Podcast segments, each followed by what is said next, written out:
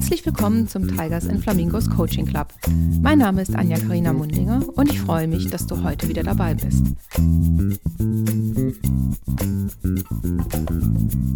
Hallo und herzlich willkommen zum Tigers and Flamingos Coaching Club. Mein Name ist Fabian Kietzmann. Ich bin bei TNF, wie wir es intern nennen, für Biz Development zuständig und ich freue mich sehr, heute bei einer Premiere dabei sein zu dürfen. Und zwar interviewe ich heute die Gründerin von Tigers and Flamingos, Anja Karina Mundinger. Herzlich willkommen, Anja. Ja, vielen lieben Dank, Fabian. Ich freue mich sehr, dass ich heute dabei sein darf und bin so sehr gespannt, was du vorhast. Ja, ich bin auch ein bisschen aufgeregt, weil normalerweise führst du ja die Interviews, aber schauen wir mal. Ähm, magst du dich vielleicht vorab einfach mal ein bisschen vorstellen? So, was hast du bisher gemacht? Was machst du? Stell dich doch einfach mal vor. Gerne. Ja, ich bin Anja Karina Mundinger. Ich wohne in Düsseldorf, bin Gründerin und Geschäftsführerin von Tigers und Flamingos. Damit sind wir zum 1. Oktober 2019 live gegangen. Bei Tigers und Flamingos bieten wir systemisches Business Coaching und systemisches Team Coaching an. Das heißt, wir coachen Einzelpersonen, aber auch ganze Teams. Das macht mir riesig viel Spaß. Und ähm, das ist nebenberuflich bei mir. Hauptberuflich bin ich in der Automobilzuliefererindustrie tätig hm. und bin da seit ein paar Jahren, macht riesig viel Spaß und auch für, als Führungskraft. Spannend. Was hast du davor gemacht? Ja, ich habe ein paar Dinge davor gemacht. Also ich habe, ähm, ich sage immer, in meinem ersten Berufsleben habe ich BWL mit Spezialisierung Marketing studiert. Dann bin ich nach dem Abschluss nach Düsseldorf gekommen, habe dann fünf Jahre in Werbeagenturen gearbeitet. War eine spannende Zeit, habe auch ähm, einen Auslandseinsatz gehabt in Helsinki, weil damals gab es ja noch so eine große Marke mit Mobiltelefon. Also ist schon ein bisschen her. Und Gummistiefeln. Und Gummistiefeln, genau. Äh, dann habe ich aber gesagt, der Job ist zwar nett und gut, aber das ist jetzt nichts, was ich die nächsten 40 Jahre noch machen möchte. Deshalb habe ich mich dann dazu entschlossen, zu kündigen und nochmal von vorne zu studieren. Das heißt ähm, Engineering im Bereich äh, technische Textilien. Hm. Habe dann auch noch für fünf Jahre studiert mit Bachelor und Master und bin danach in die Automobilbranche gegangen als Ingenieur. Hm. Ja, da gab es zwischendurch auch mal so einen fast dreijährigen Aufenthalt in China, war auch mega spannend. Und jetzt wieder hier in Düsseldorf. Wenn ich jetzt einen Coach suche, wie finde ich denn den richtigen Coach für mich? Und, oder wie unterscheide ich, ob jemand ein guter oder ein schlechter Coach ist? Hm. Also das ist eine spannende Frage und das stellen mir viele Leute. Ich persönlich würde natürlich danach gehen, ob der Coach zertifiziert ist nach irgendwas. Ne? Also gehört er einem der großen deutschen Verbände an oder den europäischen Verbänden. Es gibt ja auch mhm. einen globalen Verband oder einen Verein, dem man angehören kann. Die haben halt gewisse Qualitätsstandard, bevor sie dich aufnehmen. Das ist schon mal ein wichtiges Kriterium, wie ich finde. Tigers and Flamingos. Jetzt für ein Coaching-Unternehmen. Jetzt normalerweise könnte man sich überlegen, es heißt Mundinger Coaching, Systemic Coaching oder irgendwie sowas. Jetzt hast du dich für den ähm, Namen Tigers and Flamingos entschieden. Mhm. Was ich ja super finde, weil ich beide Tiere sehr, sehr mag ähm, und generell tierlieb bin. Äh, wie kam es denn zu dem Namen? Es kam so, dass ich einen Namen für das Unternehmen gesucht habe, aber ich persönlich ähm, Namensfirmen nicht so mag, weil das ist für mich assoziiert mit Steuerberatern und Rechtsanwaltskanzleien was auch eine super Seriosität vermittelt natürlich. Mhm. Ne? Aber für mich als Person ist es einfach nichts. Und ich habe fast drei Jahre in China gelebt und da ist der Tiger halt ein sehr angesehenes Tier. Der ist stark, der schleicht auch mal, ne? der ergreift seine Chancen. Und da fange ich den Tigers schon mal ziemlich klasse. Und, aber in unserer europäischen Kultur ist der Tiger ja eher so was Lautes aus dem Zoo. Der hat ja nicht äh, diese Bedeutung.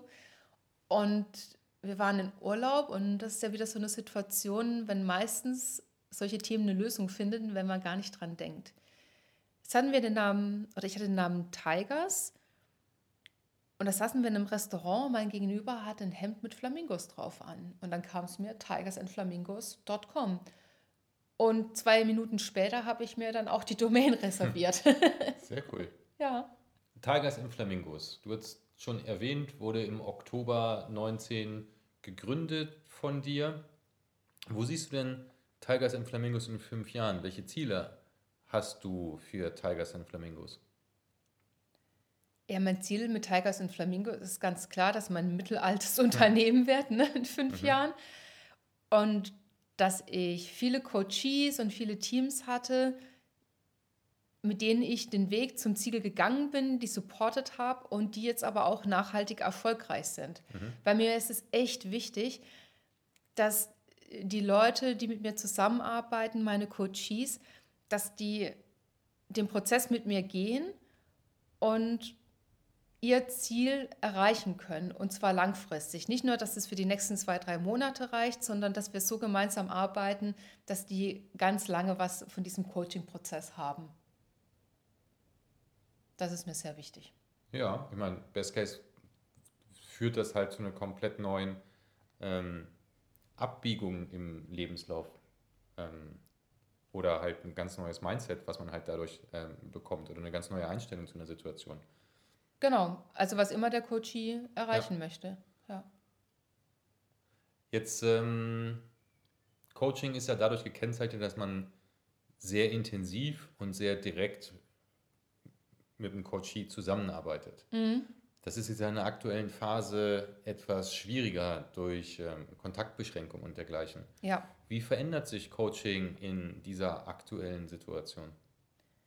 Also auf Basis von meiner Erfahrung verändert sich das in zwei Dimensionen. Das erste ist, was du schon angesprochen hast, der direkte Kontakt ist nicht mehr möglich, beziehungsweise mit starken Auflagen, wenn man es unbedingt machen will. Aber da bin ich eher so die Person, die das mit technischen Hilfsmitteln löst, ne? Mhm. sei es irgendwelchen Zoom-Meetings, FaceTime, Webkonferenzen, mhm. was auch immer. Mhm. Das funktioniert. Also das ist die erste große Veränderung. Und die zweite große Veränderung ist halt, dass die Themen auch anders werden. Also das ist meine Erfahrung. Ne?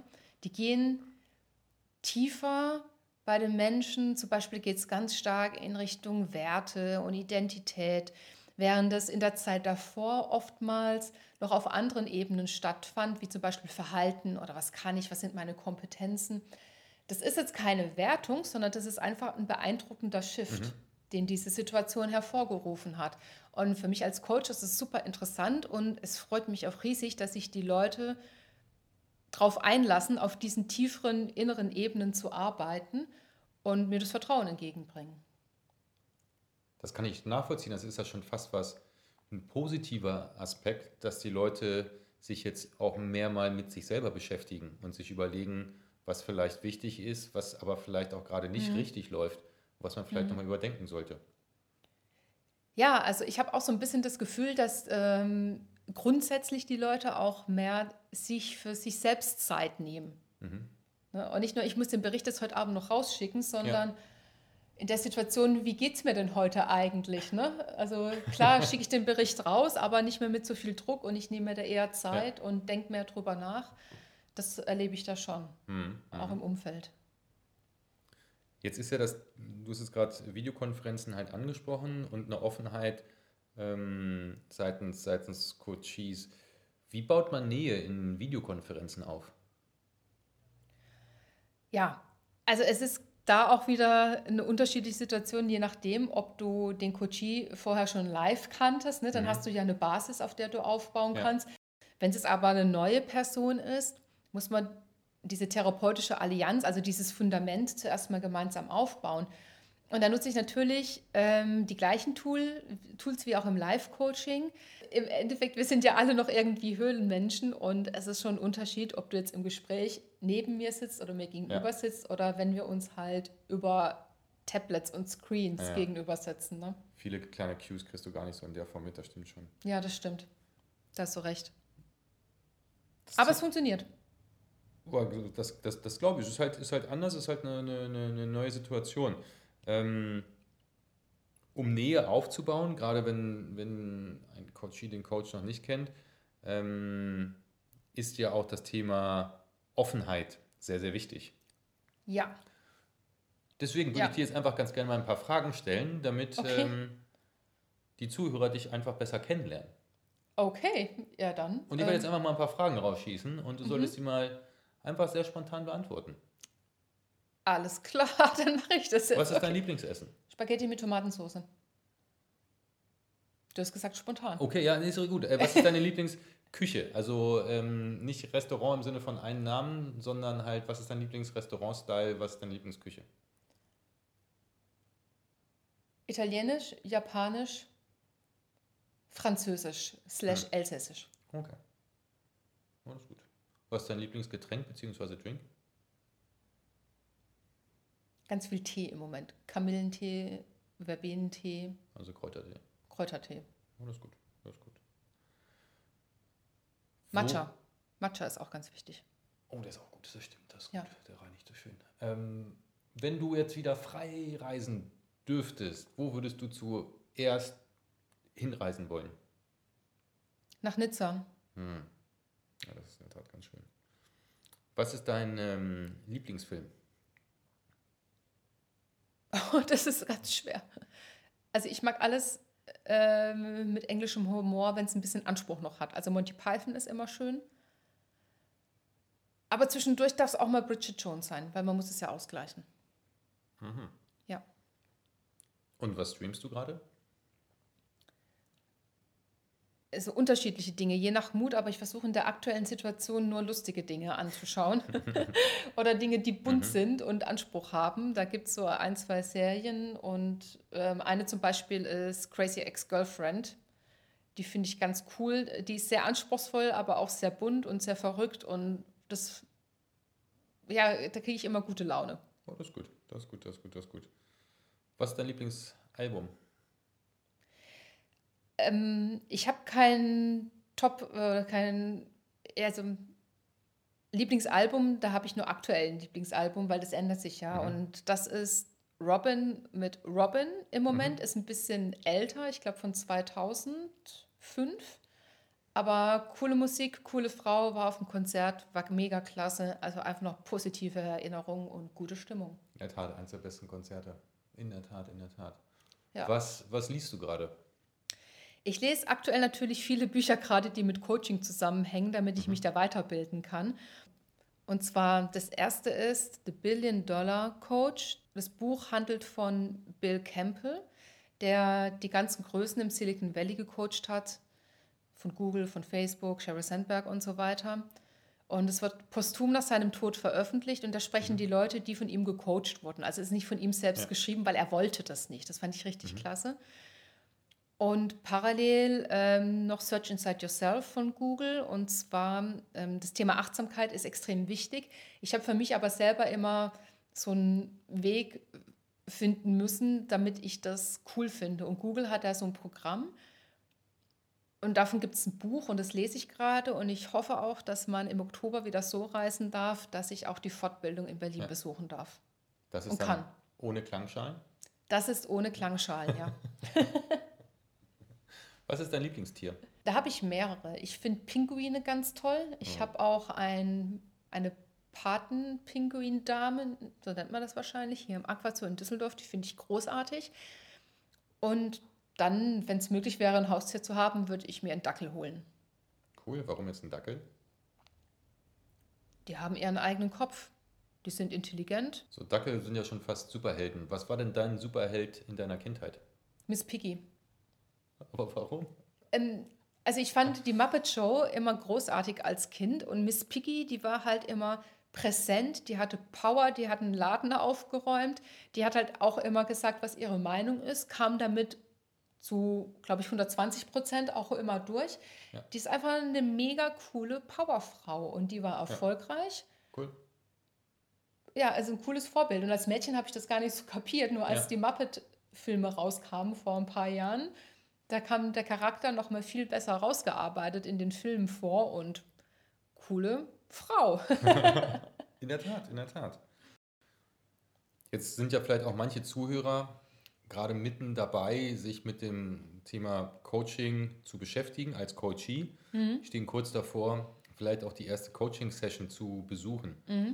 Wie bereitet man sich als Coachee auf die erste Coaching-Session eigentlich vor? Also der Ansatz, wie wir den leben, ist so, der Coachee ist eh schon perfekt vorbereitet, weil er Experte in seinem Gebiet ist. Ne? Der hat sich mit dem Thema schon sehr lange auseinandergesetzt, hat mit der Familie drüber gesprochen, mit Freunden, mit dem Partner, mit einer Partnerin und hat schon viel Kompetenz da drin mhm. aufgebaut. Ne? Das Wichtige ist halt einfach, dass man diese Kompetenz halt mitbringt ins Coaching-Gespräch und dann einfach enjoy the flow, mhm. enjoy the challenge. Enjoy the silence. Ja, du hattest das vorhin schon ein paar Mal auch angesprochen. Coaching ist, ist ähm, eine, eine Methode, um den Coachee zu unterstützen, ihre Ziele zu erreichen. Du hattest aber auch noch benachbarte Felder erwähnt, wie jetzt mhm. ähm, Beratung und auch äh, Mentoring. Ja. Wie unterscheiden sich die Disziplinen Coaching, Mentoring und Beratung eigentlich? Also ähm, grundsätzlich ähm, unterscheiden die sich schon gravierend, auch wenn das manchmal so im täglichen Gebrauch äh, gerne miteinander vermengt wird. Ne? Also bei Beratung zum Beispiel ist es so, dass ich ein Ziel habe. Zum Beispiel, ich möchte 20 Prozent der Kosten senken. Dann hole ich mir Berater ins Haus. Die haben ihre Strukturen und Prozesse, wie sie das Ziel erreichen bei mir. Zum Beispiel, indem sie alles durchscannen, Due Diligence machen. Und am Ende haben wir die 20 Prozent Cost Savings. Beim Mentoring ist es so, dass ich explizit zu einer Person gehe, die erfahren ist in einem Bereich. Ne? Also das heißt, ähm, wenn ich mich beruflich weiterentwickeln möchte, gehe ich zu jemandem, der Seniorer ist in dem Beruf und der gibt mir aus seiner Erfahrung heraus Tipps und Ratschläge, was man machen könnte, damit man auch weiterkommt. Mhm. Und beim Coaching ist es, da habe ich ein Anliegen und das möchte ich lösen. Und beim Coaching ist halt ganz wichtig zu sehen, es gibt keine Tipps, Handlungsanweisungen und Ratschläge. Ne? Der Coach spricht mit dem Coachee permanent auf Augenhöhe und es ist ein dynamischer Prozess. Also das Ziel okay. von der ersten Session kann sich in der dritten Session schon wieder verändert mhm. haben, ja. weil sich was durch den systemischen Ansatz mhm. beim Coachee verändert hat. Mhm. Also das sind ja. drei unterschiedliche Themen. Okay. Jetzt gibt es ja durchaus ein paar Coaches da draußen. Ja. Wie finde ich eigentlich den richtigen Coach für mich? Ja, also es kommt darauf an, natürlich auf was man Wert legt. Ähm, ich habe ja anfangs schon gesagt, ich komme aus der Automobilindustrie und da sind Zertifizierungen ganz wichtig. Persönlich würde ich immer danach schauen, dass der Coach zertifiziert ist. Da gibt es mehrere Verbände in Deutschland, einen europäischen, auch einen globalen Verein, in dem man Mitglied werden kann und sich Credentials erarbeiten kann. Also da würde ich drauf schauen, weil das ist ein Qualitätssiegel. Das mhm. heißt, der Coach hat eine gewisse Ausbildung absolviert zu diversen Qualitätsstandards, die er erreicht hat, sonst dürfte er sich nicht zertifiziert nennen nach dem Verband. Mhm. Und dann kann man natürlich schauen, will man das virtuell machen, will man es persönlich machen. Geografie kann ja auch was Wichtiges sein. Ne? Wenn du in Düsseldorf arbeitest, kann es vielleicht sein, dass du auch einen Coach in Düsseldorf haben möchtest oder eine Coachin. Ja. Und dann ist halt das Erstgespräch das Wichtige, weil wenn die Chemie nicht stimmt, ja. dann wird der ganze Prozess auch nicht funktionieren. Also deshalb mhm. unerlaubterweise den Tipp von mir, ne Quatsch, das ist schon, deshalb von mir den Tipp, macht ein Erstgespräch, wenn er die Kandidaten gescannt hat und schaut, ob es funktioniert und dann wird es gut. Ein Erstgespräch ist in der Tat ein ganz ähm, sehr, sehr guter Hinweis. Ja, wir sind jetzt schon ähm, leider zum Ende dieser heutigen Session gekommen. Vielen lieben Dank, ähm, Anja. Gerne. Vielen Dank für die Einladung. Und das war die heutige Folge aus dem Tigers and Flamingos Coaching Club. Weitere Informationen zur Sendung sowie der Link zu unserer Homepage findest du in den Show Notes. Und falls du jemanden kennst, für den dieser Podcast auch spannend sein könnte, leite gerne den Link weiter. Es hat mich sehr gefreut, dass du dabei warst und ich freue mich schon aufs nächste Mal, wenn es wieder heißt, herzlich willkommen im Tigers and Flamingos Coaching Club.